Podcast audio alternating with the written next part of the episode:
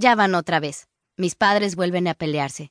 Oigo sus gritos a través de las paredes de la casa, que parecen de papel. Siguen creyendo que si se pelean en la planta baja, yo no los oigo desde arriba. Pero por desgracia para ellos, y para mí, me llega hasta la última palabra con total claridad. Es lo de siempre. Se ensarzan hasta que quieren tirarse de los pelos y luego se van a su habitación. Últimamente, mi padre está durmiendo en la de invitados, de la que sale a escondidas todas las mañanas antes de que yo me vaya a clase. Cree que no me doy cuenta, pero sí, soy consciente de que no están bien, pero no se separarán. Son así de tercos. Es algo que he heredado de ellos, lo testaruda, pero espero no verme nunca en una situación parecida. Claro que yo no tengo que preocuparme por encontrar a alguien que me quiera para luego acabar odiándolo, porque el tipo del que estoy enamorada nunca me va a querer. Está demasiado ocupado babeando por Nicky la zorra. Ok, un momento. Voy a rebobinar y explicarte los motivos exactos por los que Nicky es una zorra. Nicole Andrea Bishop, también conocida como el origen de todos mis males, es mi ex mejor amiga y segunda capitana del equipo de baile de la preparatoria. La conozco desde la guardería, cuando todo eran arcoíris y mariposas, y compartir un helado con otra niña te convertía automáticamente y para siempre en su mejor amiga. La verdad es que eso es lo que fuimos Nicky y yo durante más o menos 10 años. Luego llegó la preparatoria, y ella se transformó en un engendro de Satanás.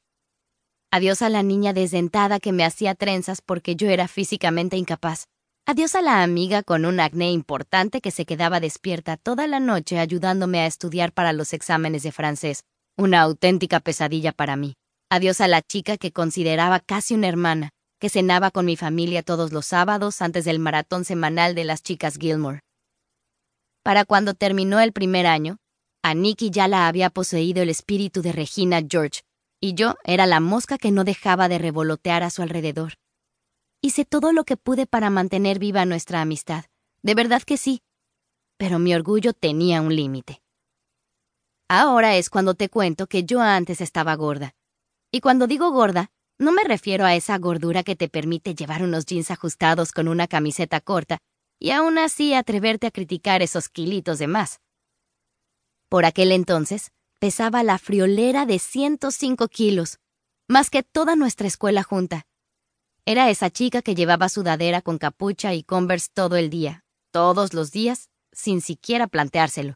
Pero antes de que te dé pena, déjame que te diga que nunca fui consciente de mi peso. Es más, tampoco me suponía un problema. No hacía dieta ni deporte, para disgusto de mi madre, y tampoco sacrificaba pequeños animalillos para que los dioses me hicieran perder milagrosamente los kilos que me sobraban.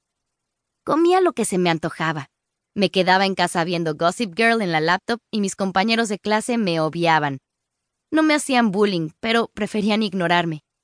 Fue entonces cuando Nicole se apuntó al equipo de baile, y de pronto todo el mundo empezó a odiarme. ¿Sabes? Es como si aún oyera los silbidos y los comentarios discretos. Bueno, más bien poco discretos, cada vez que Nicole y yo pasábamos junto a un grupillo de estudiantes. ¿Qué hace una zorra como Nicole Andrea Bishop con una tipa como esa? ¿Qué le estará haciendo Tessa la obesa para obligarla a que sea su amiga? ¿Por qué Nicole no se quita ese peso de encima y ya? Sí, ese era para partirse de risa. Ni qué decir sobre que Nicole acabó dándose cuenta de que yo estaba perjudicando su reputación, así que después de meses evitando mis llamadas y sin tiempo para salir conmigo, al final me dejó bien claro que era una carga para ella, y que ya no podíamos seguir siendo amigas. Me tragué el orgullo y lo acepté. Diez años de amistad a la basura. Así, sin más.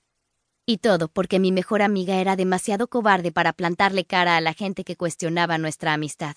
Y no me habría parecido mal si se hubiera limitado a hacer eso, una cobarde. Pero Nicole decidió que un defecto de semejante calibre no era suficiente para ella. Por lo visto, uno de los requisitos de la popularidad es convertirse en uno de esos villanos retorcidos que salen en las películas, y se puso manos a la obra.